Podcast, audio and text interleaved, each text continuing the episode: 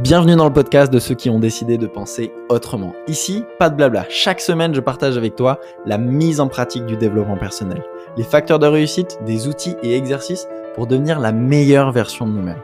Comment nous libérer de nos croyances limitantes, de nos peurs, pour vivre ensemble une vie authentique et extraordinaire dans les 8 domaines de vie. Mon nom est Maxime Perrault et bienvenue dans Croissance Personnelle. Et si lâcher le perfectionnisme était la clé pour créer quelque chose de parfait. Bienvenue dans Croissance Personnelle. Aujourd'hui, j'avais envie de te parler de la philosophie Lean Startup et comment est-ce qu'on pouvait l'appliquer dans des sujets plus perso. Donc, pour ceux qui n'ont pas le terme Lean Startup, ben on, peut, on peut l'appeler différemment, mais c'est comment est-ce qu'on fait référence peut-être à la méthode agile, mais dans ta vie à toi, plutôt que de le faire dans un projet d'entreprise? La philosophie Lean Startup, c'est que ça, part du problème qu'avant, les entreprises dépensaient parfois des millions d'euros et consacraient des années, des années, énormément de temps hommes à la recherche et au développement d'un produit avant même de le mettre sur le marché. Et si le produit ne trouvait pas euh, écho auprès de ses clients, eh ben, l'échec, ça, ça se traduisait par une perte énorme d'argent, de temps, de ressources et d'images. Et donc, on s'est dit, mais merde, il y a un, il y, a, bien un truc à faire, il y a un problème avec ça. On ne peut pas passer des années et des années à développer un produit qui n'intéresse personne. Et donc là intervient la méthode agile et là intervient la philosophie du lean startup. Donc c'est un livre qui est, magnifique. Si tu es entrepreneur, je t'invite vraiment à lire. C'est un des livres que, j'offre le plus. Donc la philosophie lean startup et je trouve que c'est une super philosophie à appliquer dans notre vie. Ça revient à traiter tout comme une expérience. Il y a quelques mois de ça, je t'avais parlé de mon livre préféré de l'année 2022, euh, qui s'appelle Changer l'état d'esprit de Carol Dweck. Et elle nous parle de la différence entre le mindset fixe et le mindset de croissance. Donc le mindset fixe, c'est j'évalue ma valeur au résultat. Et le mindset de croissance, c'est ma valeur n'est pas déterminée par le résultat, mais par le simple fait de progresser. Et donc à chaque fois que je progresse, ben en fait ma valeur elle augmente. Donc c'est deux manières de voir le monde. Je t'ai fait un super podcast dessus. Je t'invite à aller l'écouter. Je crois que j'ai fait un podcast dessus. Si j'en ai fait un, je te le mets dans la description. Sinon, c'était peut-être un live, un café croissance. Parce que comme tu le sais, tous les mercredis matins, depuis deux ans maintenant, j'anime une petite émission qui s'appelle le Café Croissance, qui est entièrement gratuite. Et c'est tous les mercredis matins à 9h sur le groupe Facebook, Se découvrir et réussir. C'est complètement gratuit. C'est une communauté où on est plus de 1300 maintenant. Euh, vous pouvez euh, le rejoindre. C'est une chouette communauté. Et tous les mercredis matins, il y a un live où je réponds à vos questions et où parfois je, vais plus en profondeur sur un sujet dont on a parlé dans le podcast. Voilà, donc c'est très très cool. et donc, euh, cette philosophie de traiter tout comme une expérience, ça revient un peu à, la boucle sur laquelle j'ai envie de t'amener, c'est et si lâcher le perfectionnisme, c'était la voie royale pour créer quelque chose de parfait? Il y a euh, quelques il y a peut-être deux ans de ça, je t'ai fait un podcast sur Waouh Il y a deux ans Il est vieux le podcast. Il y a deux ans, je t'ai fait un podcast sur le perfectionnisme et comme quoi c'était le, pire défaut de l'entrepreneur parce que bah, si par exemple Facebook avait attendu 2023 euh, euh, pour lancer Facebook, bah, ça, n'aurait, ça, ça, ressemblerait pas du tout au Facebook qu'on connaît aujourd'hui. Le fait de l'avoir lancé, je crois, en 2006 ou en 2004, 2006 il me semble, et, et qu'il y ait eu des mises à jour, plein de de retour d'expérience, de feedback, etc., a fait que aujourd'hui on a le Facebook d'aujourd'hui, qu'on kiffe, enfin en tout cas qu'on kiffe, qui est le Facebook d'aujourd'hui, grâce aux itérations successives.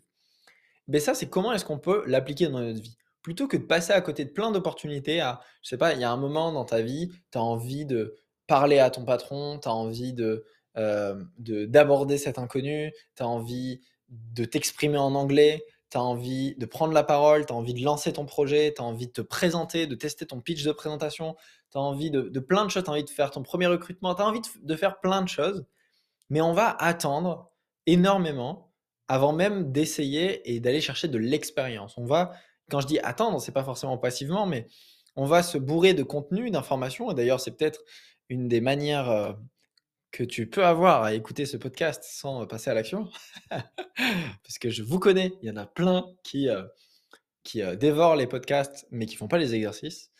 Donc attention, je vous vois. L'idée, c'est d'aller très rapidement chercher une expérience pour corriger vite. Et j'ai envie de te partager un, un, exemple avec ma propre entreprise et comme quoi on est en train en fait d'arriver à, quelque chose d'entre guillemets parfait, mais ça prend du temps, mais on aurait pu attendre très longtemps. Je, t'explique. J'ai lancé il y a 14 mois, ça date déjà, une startup qui s'appelle Coacheasy.io, qui est une solution tout en un pour les coachs, les thérapeutes et les consultants pour gérer leur pratique du coach, gérer leur activité de coaching avec un seul outil et offrir une super expérience client à leurs clients, ce qui booste la fidélisation, la recommandation et bref, ça leur fait gagner un temps de dingue. Nos utilisateurs, ils nous disent que grâce à Coacheasy, ils peuvent gérer deux fois plus de clients sans que ça leur prenne plus de temps. Donc c'est magnifique, super expérience client. Bref, quand on a démarré, c'était pas ça du tout. quand on a démarré, Coacheasy, c'était terrible. C'était un outil dont j'ai pas osé parler pendant longtemps parce que il était buggé, il était moche, il n'y a rien qui allait. Et, et voilà, donc c'était, je peux te dire pour un ancien perfectionniste, mais vraiment, lancer quelque chose comme ça, c'était, ça a été un vrai challenge pour moi. J'ai de la chance, mon associé, il est tout l'inverse. Mon associé, il est vraiment en, sa philosophie, c'est le lean startup à fond, donc j'apprends beaucoup de lui, de lancer quelque chose de très moyen, peu présentable et puis d'améliorer continuellement. Et moi, j'ai jugé ça pendant longtemps, mais l'air de rien, grâce à ça, ça nous a permis de terminer notre première année avec plus de 150 bêta-testeurs et des personnes qui ont pu nous faire des retours. Et si on n'avait pas eu ça et on avait attendu que ça soit parfait, on aurait développé le mauvais logiciel parce qu'on n'aurait jamais eu les outils, on n'aurait jamais eu les, retours euh, des coachs et des utilisateurs. Donc ça a été magnifique d'utiliser le Lean Startup, donc l'idée de lancer quelque chose et faire des itérations successives jusqu'à réussir et jusqu'à améliorer, améliorer, améliorer. Et là, quand je vois les premiers mois de Coach Easy et les mois de maintenant, je me dis, mais ça n'a rien à voir. Le logiciel, il est tellement mieux. il est tellement mieux. Il y a encore plein de choses à faire. Donc moi, je vois les défauts parce que je suis tout le temps dedans, mais c'est énorme ce qu'on a pu créer en un an, en un an sans attendre que ce soit parfait. Et si on avait attendu que ce soit parfait, on aurait développé le mauvais logiciel. Si je te parle de ça, c'est pour deux raisons. Je vois trop d'entrepreneurs qui passent des mois et des mois à construire un produit qui n'intéresse personne. Euh, pour ceux qui sont dans l'accompagnement ou peu importe d'ailleurs le produit que vous créez, c'est génial ce qu'on a, c'est que on a deux choses. Tu peux vendre ton produit à ce qu'on appelle des bêta-testeurs, des gens qui vont tester ton, ton, idée, tester ton produit, te faire des retours, etc. Et l'avantage de ça, c'est que tu termines la phase de bêta avec déjà des témoignages, avec déjà des, des études de cas clients, des avant-après, etc.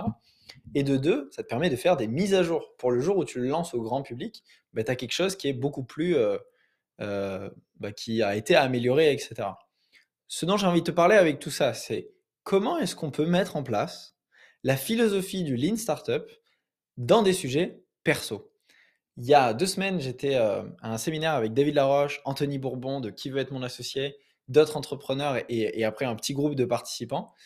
Et s'il y a un truc que je devais retenir de séminaire, c'était l'itération successive te garantit de réussir.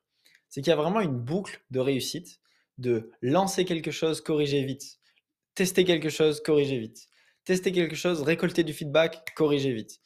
Et ça, on peut le faire partout. On peut le faire quand on, tente de parler en anglais et avec cette philosophie, et c'est vraiment la philosophie des super-humains, de ne de, de, pas être perfectionniste, en tout cas c'est quelque chose qu'on essaye de s'enlever, et de, lancer, améliorer, faire des itérations successives. Et comme Carol Dweck nous dit dans son livre Changer l'état d'esprit, traiter tout comme une expérience.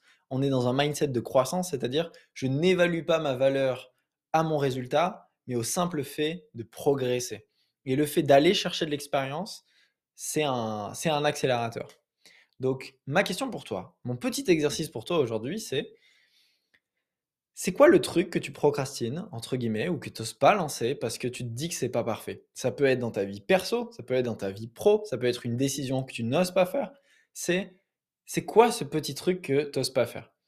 Euh, Par exemple, on a un programme qui s'appelle le Challenge 5 jours pour reprendre sa vie en main, qui est magnifique, que je t'invite à faire si tu l'as pas encore fait.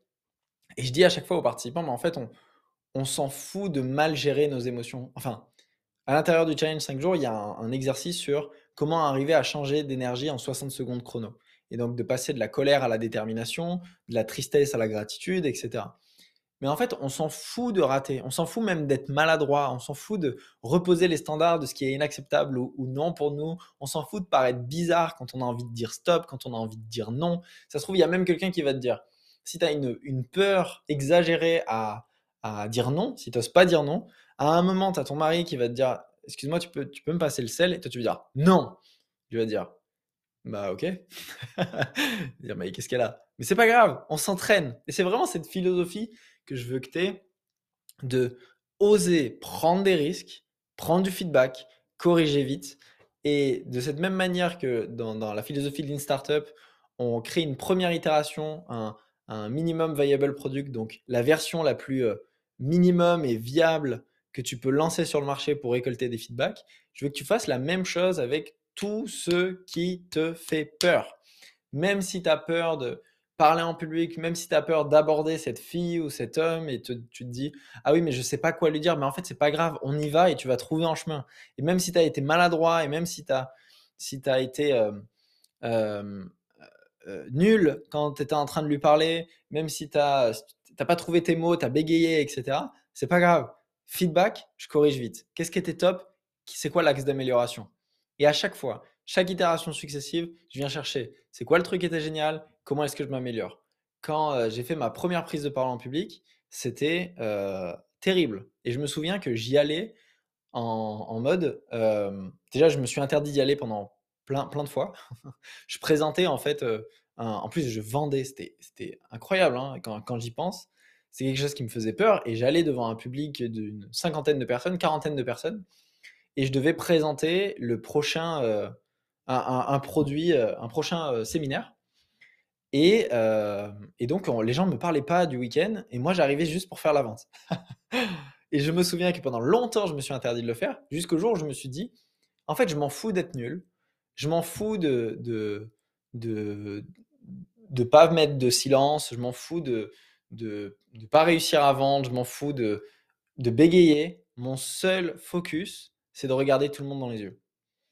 Et j'avais réussi si je faisais ça. Donc en fait, je m'en foutais de tout le reste. Mon seul focus était d'arriver à avoir un eye contact avec chaque personne. Ce qui était hyper difficile pour moi. Une fois que j'ai réussi ça, je me disais, bah en fait, je m'en fous de regarder tout le monde dans les yeux. Mon seul focus, c'est d'arriver à poser des silences. Et parfois, je faisais des silences qui étaient très longs. Même trop longs. Mais je m'en fous. J'avais réussi à poser des silences.